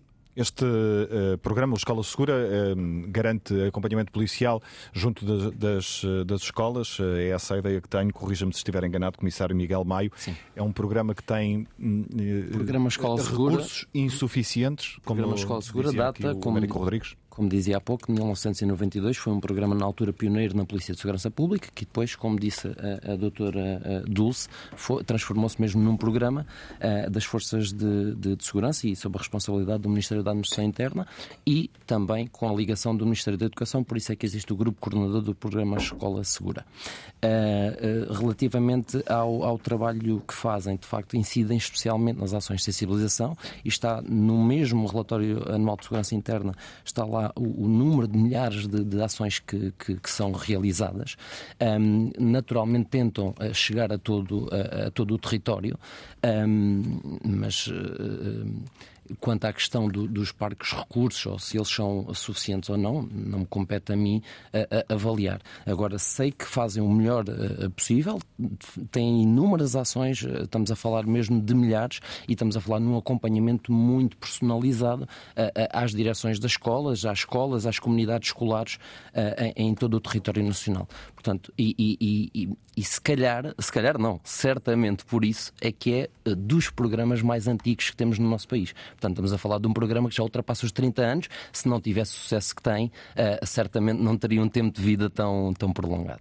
Miguel eh, Rodrigues, sei que tem números. Uh que nos uh, permitem retratar uh, uma espécie de desinvestimento neste, neste programa uh, Escola Segura. em termos não... de redução de, de, de, de, polícias envolvidos e também de, viaturas. Sim, não estou aqui em representação da PSP, mas pelos números que são, são públicos, eh, facilmente identifico. No meu entender, este é o programa mais importante da PSP. Não sei se podemos dar aqui valores, mas para mim é o que tem nota 20. É aquele que trabalha com as nossas crianças e jovens. E é por isso que estamos aqui hoje. É o que mais interessa. Os números mostram um claro desinvestimento nos meios pelo governo, não atualmente, mas nos últimos 12 anos. Uhum. Há menos 20% de viaturas. 11% menos... da redução no, no, nos polícias. Há, menos, há 11% de viaturas. Mas temos que perceber uma coisa. Há 12 ou 13 anos tínhamos mais de 4 mil polícias do que temos atualmente. E isto repercute-se, efetivamente, nas questões, aos programas de proximidade, porque a prevalência, a necessidade básica e essencial são os nossos, os nossos bombeiros da polícia, que é o carro patrulha. Se não há elementos além disso, estes programas têm que ficar uh, retraídos no número dos seus elementos, mas isto são os números que estão nos relatórios de, do nosso RASI e nos próprios relatórios de atividades da PSP e da GNR. Há uma diminuição. Não tem havido um investimento e será necessário. Isto leva-nos nesta correlação a perceber que existem muitos elementos do programa Escola Segura na relação, na correlação número de elementos com o número de viaturas que não têm viatura. Tem 20, 30 escolas é assim que trabalham este programa. Mas isto não é na PSP, isto é no programa Escola Segura do Ministério da Administração Interna, da PSP e da GNR. Mas isto são, são fontes abertas, é uma questão de nós analisarmos e relacionarmos. Hum. Fico Miguel triste, Rodrigues... mas gostava de ver aqui um forte investimento no programa Escola Segura, que é o mais importante. Hum. Miguel Rodrigues uh, está também uh, associado a um outro estudo, se não me falha a memória, divulgado há cerca de dois, três anos, não mais, que nos mostra que os filhos de vítimas de violência doméstica reprovam cinco vezes mais do que as restantes crianças e, além disso, estas crianças e jovens têm mais perturbações mentais e cometem mais crimes em contexto escolar do que os restantes. Estas áreas devem ser uh, também, por isso, prioritárias na prevenção da, da violência na, nas escolas. Uh, e, e, qual é, do seu ponto de vista, o papel das comissões de proteção de, de, de crianças e jovens nesta matéria? Bem, vamos a factos. Esse estudo eram dados preliminares de uma investigação que decorre e que estou agora a terminar, espero terminá-la em breve. 1052 crianças e jovens entre os 15 e os 20 anos vítimas da violência doméstica, os filhos da violência doméstica. Relativamente a uma das questões que estou a trabalhar, os dados ainda não são finais, destas 1052 crianças e jovens, na ligação com o que estamos aqui a falar, a violência e ambiente escolar, foi-lhes questionado se teriam cometido, algumas já não se encontram a estudar, algum tipo de ilícito e apresentamos as tipologias. Identificamos o que é que poderiam ser ocorrências em ambiente escolar menos significativas, mas efetivamente as ocorrências criminais têm que ser denunciadas. 37% destas crianças e jovens identificaram-se como já tendo cometido um crime, pelo menos um crime em ambiente escolar. Mas pasmem-se, apenas 30% destas 100% que falamos que terão cometido foram identificadas e denunciadas. A violência em ambiente escolar não são 9 mil ocorrências em ambiente escolar por ano. Estamos a falar de números substancialmente superiores olhando para os resultados e a análise deste estudo. Quando falamos da violência doméstica, temos 30 mil casos identificados em média por ano na última década em Portugal. 30 mil denúncias, mas as vítimas, os números serão substancialmente superiores. Aquelas que estão identificadas, a média, 45 mil vítimas de violência doméstica. Doutora Dulce, isto é a ponta de um iceberg. Sim. Não são 30 mil ou 40 mil vítimas de violência doméstica em Portugal. Estamos a falar de 200, 300 meio milhão, um milhão de vítimas de violência doméstica. E estes dados são comprovados com estudos do Dr. Manuel Lisboa, de há uma década, que uma em cada três mulheres, por exemplo, já teria sido pelo menos vítima de violência doméstica uma vez. As ocorrências de ambiente escolar são, são muito mais. Certeza absoluta.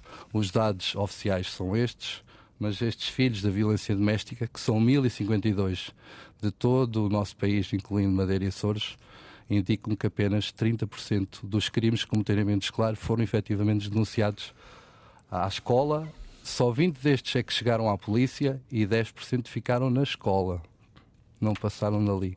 Isto são os dados e são, uh, são o olhar destas crianças e jovens que nos permitem dizer com alguma certeza, pelo menos no que respeita às mesmas, que as ocorrências de escolar serão terão valores muito mais elevados do que aqueles que são conhecidos pelo, pelas nossas polícias, efetivamente, maioritariamente pelo programa Escola Segura da PSP e da GNR, que são eles que facultam os dados para, para o nosso RASI.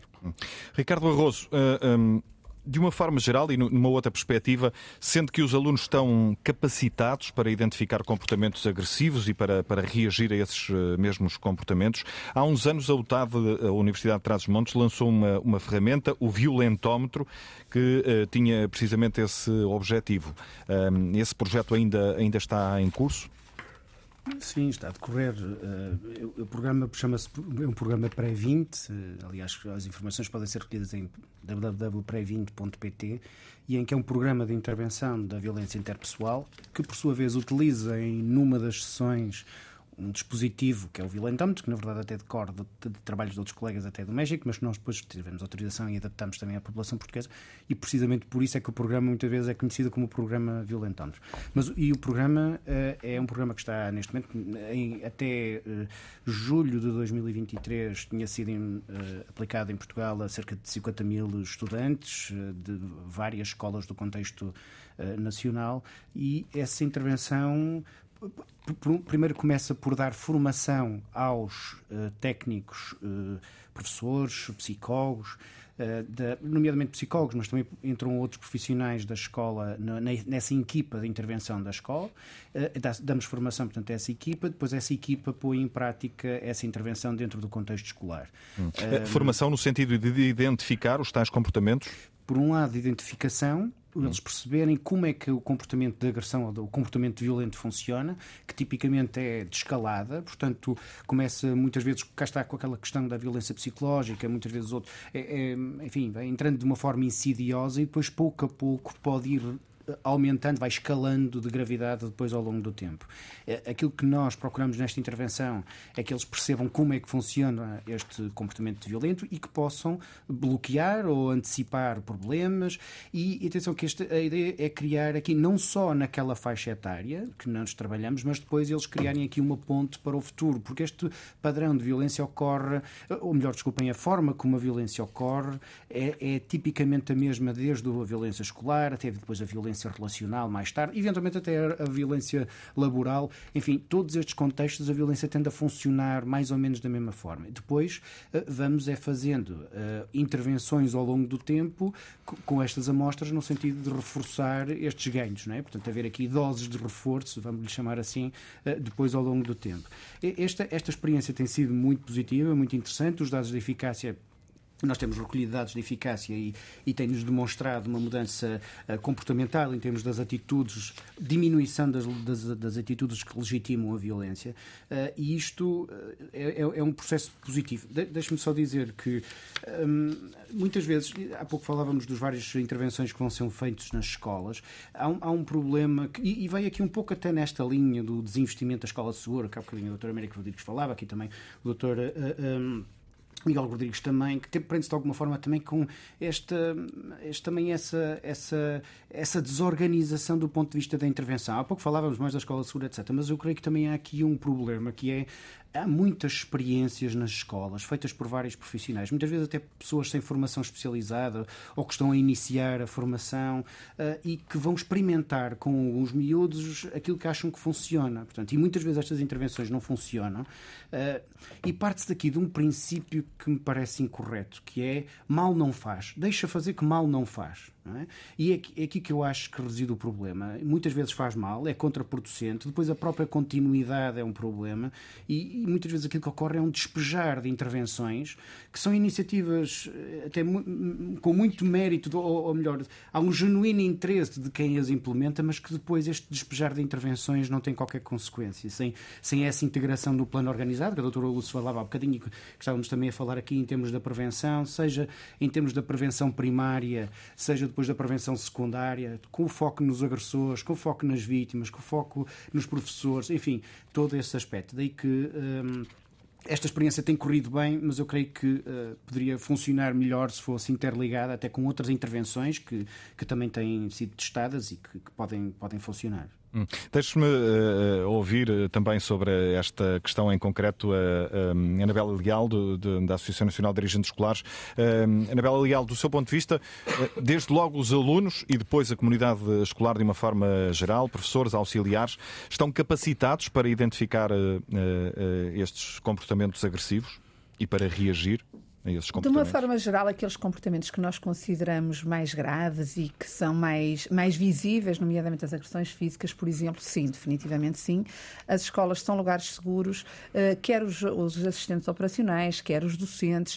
Uh, faz também parte do Estatuto do Aluno, e estou sempre aqui a remeter para o Estatuto do Aluno, mas o Estatuto do Aluno da Ética Escolar, penso eu que é um documento pensado para as escolas e, portanto, é, é um documento muito consequente, embora careça ainda de melhoria.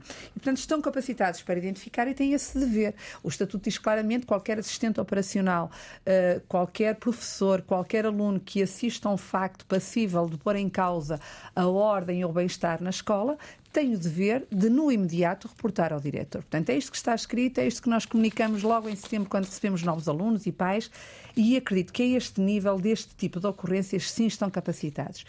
Há aqui uma questão que já foi falada hoje, e a doutora Dulce falou também sobre essa questão, e, outro, e outros seus colegas de painel, que é a questão da violência online e do ciberbullying. Uh, penso que, principalmente a nível dos alunos, há alguma dificuldade em identificar uh, este tipo de ocorrência como sendo crime e uma dificuldade em perceber as consequências que pode ter na sua vida, não enquanto alunos, mas até na sua vida futura. Hum. E, e, depois da pandemia, este crescimento foi exponencial. As escolas começam a ter ocorrências em matéria do disciplinar que derivam muito do uso da tecnologia e, e, e daquela estratégia que é alinhavada à distância, em grupo e que depois entra dentro da escola. Aqui, que existe é... essa uh, dificuldade? Uh, porventura, por ser uma, uma, uma, uma, Eu penso que há uma banalização e uma vulgarização de, de tudo aquilo que os, os, nossos alunos e todos nós somos expostos diariamente uh, na internet e nas redes sociais. E depois isto é uma crença pessoal, isto terá muito pouco científico, mas tudo aquilo que é banalizado e vulgarizado e com muita tendemos a não valorizar tanto, porque já é habitual, porque é assim, porque toda a gente vê, porque toda a gente faz. E, e, e eu penso que às vezes, principalmente a agressão verbal, um, que começa a ser muito frequente nos alunos através de, do online, e, e, nem sempre eles têm essa consciência. Um, e também é mais difícil, quer para os pais, quer para as escolas, uh, consciencializar, fazer aquilo que, que nós chamamos muitas vezes de prevenção especial, ou seja, a consciência do aluno, do, neste caso do indivíduo, neste caso do aluno, que reconhece a necessidade de cumprir normas e de ter um comportamento adequado ao bem-estar coletivo. E, portanto, nós temos que fazer essa prevenção especial.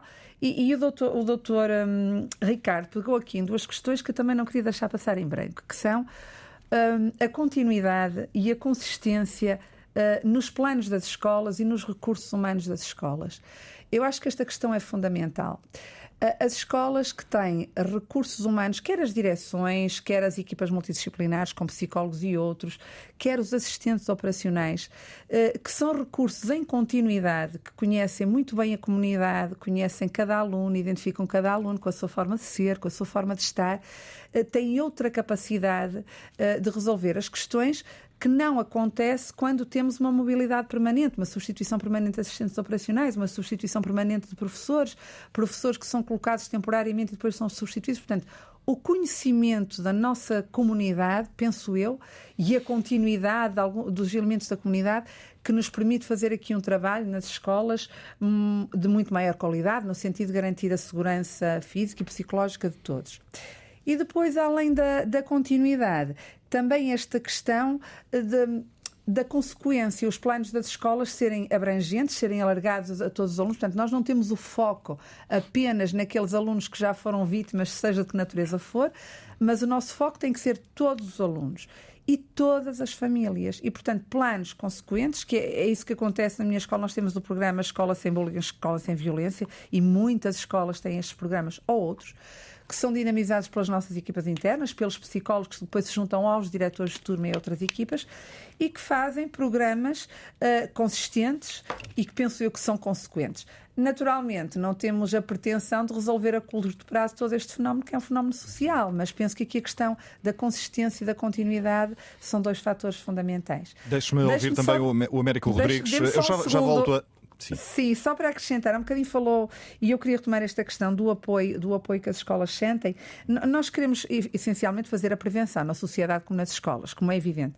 Mas quando eu falei da prevenção especial, que, é, que é com, com o aluno, com o indivíduo que vai reconhecer, depois temos a questão da, da prevenção geral, que é aquilo que a sociedade faz uh, para um, sancionar ou, ou corrigir, neste caso o aluno, estamos a falar de alunos.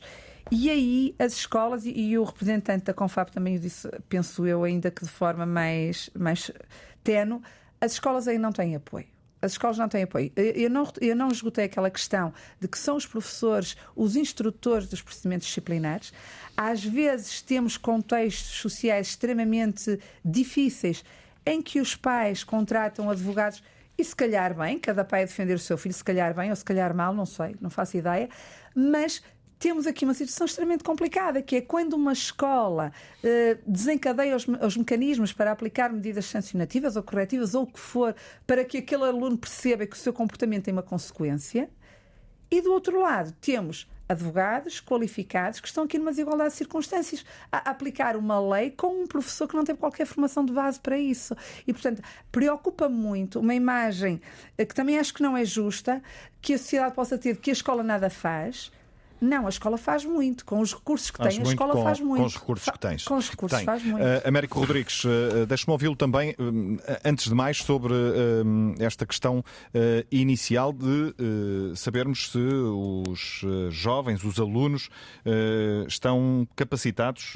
pelo menos na sua maioria, para identificar comportamentos agressivos. Pois, o, o, com certeza o autor, o autor desta, desta frase que eu vou uh, citar não me, não me, vai-me permitir dizê-la, até porque é alguém ligado ao movimento associativo. O maior mal que nós temos é órfãos de pais vivos. Nós temos muitos órfãos de pais vivos nas escolas e não só nas escolas. Uh, e são, obviamente, esta figura que, que nos causa e, e a razão de estarmos aqui porque o país efetivamente não é todo igual, os pais encarregados de educação também não são todos iguais, há uns uh, com mais literacia do que outros, é um facto. Há uns que conseguem eh, resolver melhor as coisas e estar atentos a estes fenómenos do que, do que outros, há outros que não percebem, cai-lhes em cima. Eh, eu, como envimioso, por exemplo, aquela mãe, eu creio que ainda, só agora é que estará a acordar, ainda não sabe muito bem o que é que lhe bateu à porta, não é? E depois é o acompanhamento que é dado a isto. Ou seja, uh, quando me questiona sobre, sobre, sobre os alunos estarem preparados, deixe-me deixe hum, fazer aqui uma comparação. Preparados no sentido de terem noção de que uh, estão exato, a cometer esses. Exato. Uh, eles noção têm. Esses comportamentos agressivos. Eles noção têm, senão temos aqui um problema grave de, de psiquiatria e psicologia. Eles noção têm. Eu aprendi desde muito cedo que se há uh, gente muito inteligente são os bebés e, portanto, eles até a adolescência eles são muito inteligentes. E sabemos o que é que muitas das vezes leva a isto. É o querer mostrar-se a uma namorada, é o querer ser líder de um grupo que se criou. Pronto, é estas questões que muitas das vezes leva a estes fenómenos. Hum. Agora, uh, está aqui um padrão. Porquê é que, na sua maior parte das vezes, para não dizer se calhar 98% das vezes, depois compete à vítima e à sua família ter que mudar de escola. Porque é que não é o agressor? Também tem que ser trabalhado, também tem que ser ajudado, tem que ser apoiado. Nós temos que apoiar os dois, de igual forma, mas porque é que a, a vítima muitas das vezes vai para uma outra escola já com rótulo? Porque as redes sociais são danadas para o bem e para o mal. Hum. Chega a outra escola já com o rótulo de vítima, vai reconhecer outra, outra, outra, outra realidade e com certeza até vai voltar a ser vítima. Quanto a mim, é preferível ficar na escola onde está, que já conhece, e a escola já o conhece e conhece a realidade do que aconteceu, e então o agressor, sim, ser colocado em última instância, se outra não puder, não puder ser possível a eh, convivência dentro da mesma escola, o agressor, sim, então, é, também como forma de, de o castigar, tirá-lo dali do, do, dos seus pares e colocá-lo numa outra escola. No nosso entender, as crianças, sim, estão conscientes do que fazem, as crianças, sim, os jovens, sim. Quando veem um. O, basta verem o carro patrulha, que eles mudam completamente de figurino.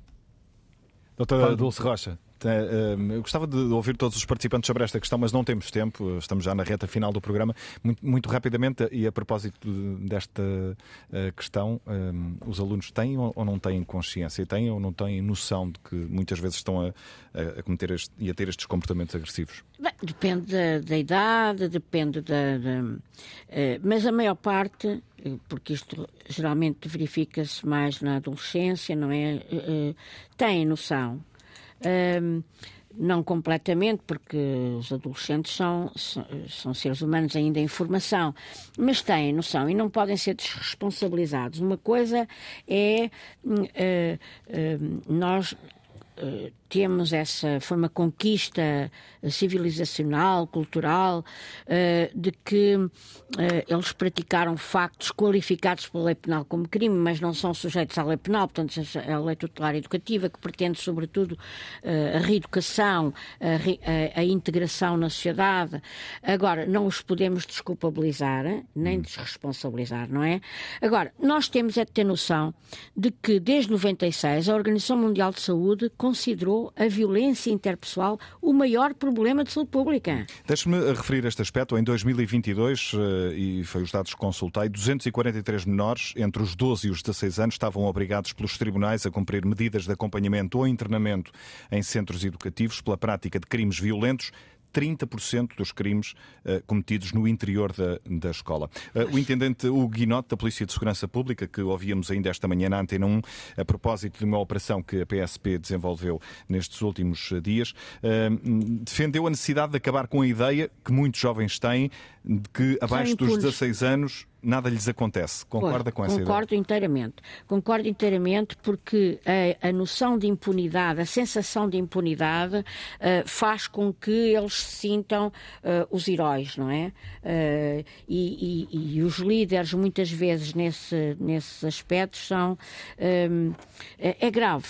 Mas, mas eu gostava ainda, aí, por causa da questão da violência hum. na família. Mas eu, eu, queria ouvir também o, o, o comissário Miguel Maio a propósito desta esta questão, se concorda com essa, com essa leitura de que uh, muitos jovens uh, têm a ideia de que nada lhes acontece, em particular os que têm menos de 16 anos eu uh, ia-lhe pedir a reboque disso também para dar aqui outras notas, porque efetivamente, entretanto, foram todos falando e eu acho que era necessário fazer esse, esse ponto de situação. Uh, antes de mais, relativamente aos recursos, é importante também explicar que todas as escolas têm psicólogo e têm as uh, equipas multidisciplinar de um, educação inclusiva. Depois, relativamente à questão do bullying, que ainda há pouco aqui se falou, dar uma nota, e isso vão ser todas muito breves, prometo, sobre. incide-se muito nos agressores nas vítimas, mas o grande bolo, efetivamente, são os observadores passivos. E é aí que mais temos que intervir e mais sensibilizar. E temos nos preocupado com isso, mas numa ótica de articulação que aqui falámos entre várias entidades, entre várias áreas, é efetivamente sobre esse bolo que temos que, que, que intervir. Porque alguém que observa passivamente, e eu não acredito que as crianças e os jovens naturalmente sejam passivos. Portanto, eles aprendem com a passividade que. Uh, uh, uh, presenciam uh, em outros contextos. Depois, uh, uh, explicar, e aqui um bocadinho a reboque dos dados que foram lançados, uma coisa são, aqueles, são os dados oficiais, outra coisa são projeções, e temos de ter algum cuidado com isso. Não tenho a mínima dúvida de reforçar que as escolas são um espaço seguro. como ainda há pouco referi, basta percebermos o universo, basta percebermos o número de ocorrências e, de facto, como disse o, o, o doutor Ricardo Barroso, temos que perceber que uma escola pode ter quatro ou cinco situações e outra não terá nenhuma. Agora, que, que são espaços seguros, não tenho dúvidas. E isso é facilmente comprovado quando recebemos delegações de outros países, nomeadamente uh, o último ano foi, foram franceses, que uh, pasmam-se quando nos nossos recreios conseguimos ter as crianças felizes a, a, a brincar umas com as outras e, e, de facto, numa naturalidade que não existe fora de portas. E também é preciso fazer este, este, esta comparação com, com, com as realidades uh, externas, mas que, na verdade, vivemos hoje, hoje em dia num mundo global. Uh, depois, e, e vou, vou, já terminar, mas uh, falamos daqui das necessidades e de facto eh, eh, acho que a grande maioria está de acordo que mais pode ser feito, mais deve ser feito e devemos articular essas medidas. Mas também é importante referir o que é feito. Eh, e neste, nesta área da educação, e como dizia a, doutora Anabela Leal, e muito bem, os dirigentes escolares têm feito um excelente papel, as próprias direções gerais da educação e o próprio Ministério nesse, nesse sentido. Porque se não veja-se, nós nos últimos, nos últimos anos ministramos ou organizamos formações de competências socioemocionais para professores, participação em campanhas de sensibilização para os maus tratos na infância, em que apelamos à denúncia e, inclusivamente, no ano passado tivemos 1.500 crianças no Terreiro do Passo, em que uh, só que tínhamos conseguido uma denúncia dali já é, já é positivo, é positivo. e, e, e tivemos-lo posso lhe garantir que tivemos. Temos a estratégia da educação para a cidadania, temos ações de sensibilização em articulação com a Escola Segura e muitas delas ministradas mesmo pela Escola Segura, como ainda há pouco referi. Temos a sensibilização para o reporte nas ocorrências no início de cada ano letivo. Temos o, a, o programa que, que a, a, senhora, a, a doutora Ana Bela Leal também já referiu, da Escola Sem Bullying e Sem Violência. Temos a Academia Ubuntu, que é uma academia, eh, como todos sabem, Academia Líderes, que trabalha a empatia, as competências socioemocionais nos, nos jovens. Portanto, tudo isto acontece diariamente nas nossas escolas. E, é um e também é importante a, a referir hum. uh, e focar-nos também nas soluções e aquilo que é feito uh, para solucionar a, a questão. Comissário uh, Miguel Maio, enfim, vou entender esta última declaração como o seu minuto de notas finais. Vamos, hum, vou precisar de 30 segundos. Eu acho que já não vamos ter porque. Então deixe-me só lançar uma, uma campanha, são dois segundos.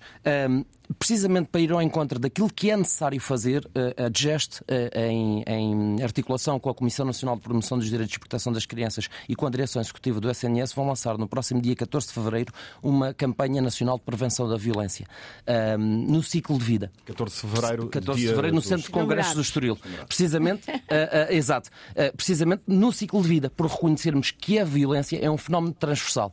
a campanha chama-se Não se aceita ponto e as inscrições ainda estão abertas, portanto portanto, quem, quem tiver interesse e, e, e sendo uma temática tão atual, que, que, faça a inscrição. Muito bem, nós passamos as últimas duas horas a, a, falar de violência escolar, que envolve naturalmente os jovens, mas não os escutamos. É isso que vamos eh, fazer agora, antes do fim do programa, portanto, eh, nos próximos uh, minutos, através de uma reportagem da jornalista Rita Fernandes, que esteve esta manhã numa escola secundária em uh, Lisboa, a ouvir os jovens precisamente sobre este fenómeno da violência escolar houve aí uns períodos mais complicados. A violência surge pelo simples facto de ele, Gustavo, existir. É assim que este aluno do 11º ano descreve o que já passou na escola. Ou seja, pelo fato de eu ser brasileiro, ou pelo fato, sei lá, só o fato de eu existir já era motivo Sim, de gozarem comigo. Quando eu cheguei aqui em Portugal era tudo muito recente para mim, eu não sabia nada do português de Portugal. E pronto, eu não eu já sofria bullying desde antes, mas eu não sabia como lidar com ele direito. Então eu recorri à automutilação mas graças aos amigos, à família, à, terapia, à psicóloga da escola, a terapia, a medicação, tudo isso me ajudou a melhorar e sair desse meu vício da automutilação. Gustavo é então, do Brasil, vive já há vários anos em Portugal, anda numa escola secundária em Lisboa. Já houve casos daqui que pessoas que tiveram violência física. O bullying físico andou perto. Mas eu recebi ameaças também. Os episódios só não avançaram, conta Gustavo, porque o grupo de amigos estava lá e respondeu aos agressores. É a falta de consciência de certos alunos, porque uh, pronto, acabam por. Uh, provocar os outros, os outros que estão no seu canto. Bocas. Uh, sim. Maria faz parte do grupo. Tentam manchar a imagem dos outros alunos para Não tem respeito. É na rua, fora da escola, que descontraem um pouco entre as aulas. Mesmo que eu esteja cheio de problemas em casa, eles só veem aquilo que eu sou na escola. E depois lá está, tipo, assim que eu entro no portão da escola, eu sou uma pessoa totalmente diferente. Sou uma pessoa responsável, não é que eu também não seja responsável fora da escola, mas também já não é o primeiro ano, eh, já não é o primeiro décimo primeiro que eu estou a fazer. Tipo, já já tive noutro curso profissional, no curso profissional de dança. Uh, por acaso também havia umas tais bocas, mas não era assim tão recorrente como agora, não, não ficava assim tão, tão marcado cá dentro, né? É difícil. Durante a conversa, Maria apaga o cigarro e conta que, tal como o Gustavo, tem falado com a psicóloga da escola. Tem corrido bem, porque lá está, eu também tenho problemas em casa. Uh, há, há, vezes que eu não consigo processar bem as coisas porque é muita coisa em cima de mim. Depois também a juventude não. Acho que não. Não é capaz de se calhar conseguir com muita coisa em cima e depois lá está, acabamos por uh, ter que desabafar mais cedo ou mais tarde e depois também acumular as coisas constantemente não dá. Sim. Pois é. No grupo há ainda dois jovens que preferem não falar. Gustavo, sempre de auscultadores e mãos nos bolsos, culpa a insegurança. A insegurança em que vivem muitos jovens e que encontram na violência uma forma de afirmação social. É, são algumas pessoas que são muito inseguras em alguns aspectos e acabam projetando essas suas inseguranças nos mais frágeis. Por exemplo, uma pessoa que se acha inferior aos outros, ela tenta de alguma forma se diminu diminuir os outros para que ela se sinta superior a quem ela está tentando inferiorizar. O grupo entra na escola e é Maria que acalma os ânimos a um desentendimento à porta de um pavilhão. Seu canto. Reportagem de Rita Fernandes, rapidamente, e vamos transformar o minuto de notas finais em 15 segundos. Uma ideia, uma nota final, mesmo, mesmo a terminar. Comece por si, Miguel Rodrigues, em 15 segundos, uma ideia final para fecharmos este debate. Reiterar que compreendo e aceito perfeitamente e tenho a certeza que as nossas escolas são seguras, mas lembremos que milhares destes crimes ocorridos em ambiente escolar conhecidos ocorrem no espaço inerente à escola ou no trajeto escola-casa. Ou fora da escola. Fora Ricardo Barroso, 15 segundos, uma ideia final. Eu, eu terminaria por dizer que estamos a falar de uma geração de adolescentes bem preparada, na sua maioria pacíficos, respeitosos. Apesar disso, há problemas, há um conjunto de problemas contemporâneos, como os problemas online que falámos aqui, entre outros, mas temos que reconhecer que existem conhecimentos técnicos, existem de muitos profissionais, existem projetos interessantes a decorrer na minha opinião, precisam é de mais organização e planeamento nesta Muito bem. Dulce Rocha, 15 segundos, uma última ideia. Eu penso que é importante referir uh, que nas cadeias uh, geralmente estão vítimas de violência e, portanto, essa reprodução é possível que nós acabemos com essa reprodução sistemática eh, através do tal Plano Nacional de Prevenção e Combate. Américo Rodrigues, 15 segundos, mesmo para fechar. O que os pais querem é que, é, que, é que se invista cada vez mais nas escolas, que se dote as mesmas de meios para que as tornem ainda mais seguras do que já são. Ana Bela Leal, para fecharmos. Eu dizer, pronto, comecei que as escolas não têm muros, as escolas são um reflexo da sociedade que temos na escola, é o que temos fora da escola, mas que as escolas são definitivamente espaços seguros. Obrigado. Embora um caso que aconteça é grave e merece preocupação. Obrigado a todos. Eh, recordo que o programa fica, como sempre, disponível em podcast. A produção foi de Alice Vilaça. Voltamos de hoje a oito dias.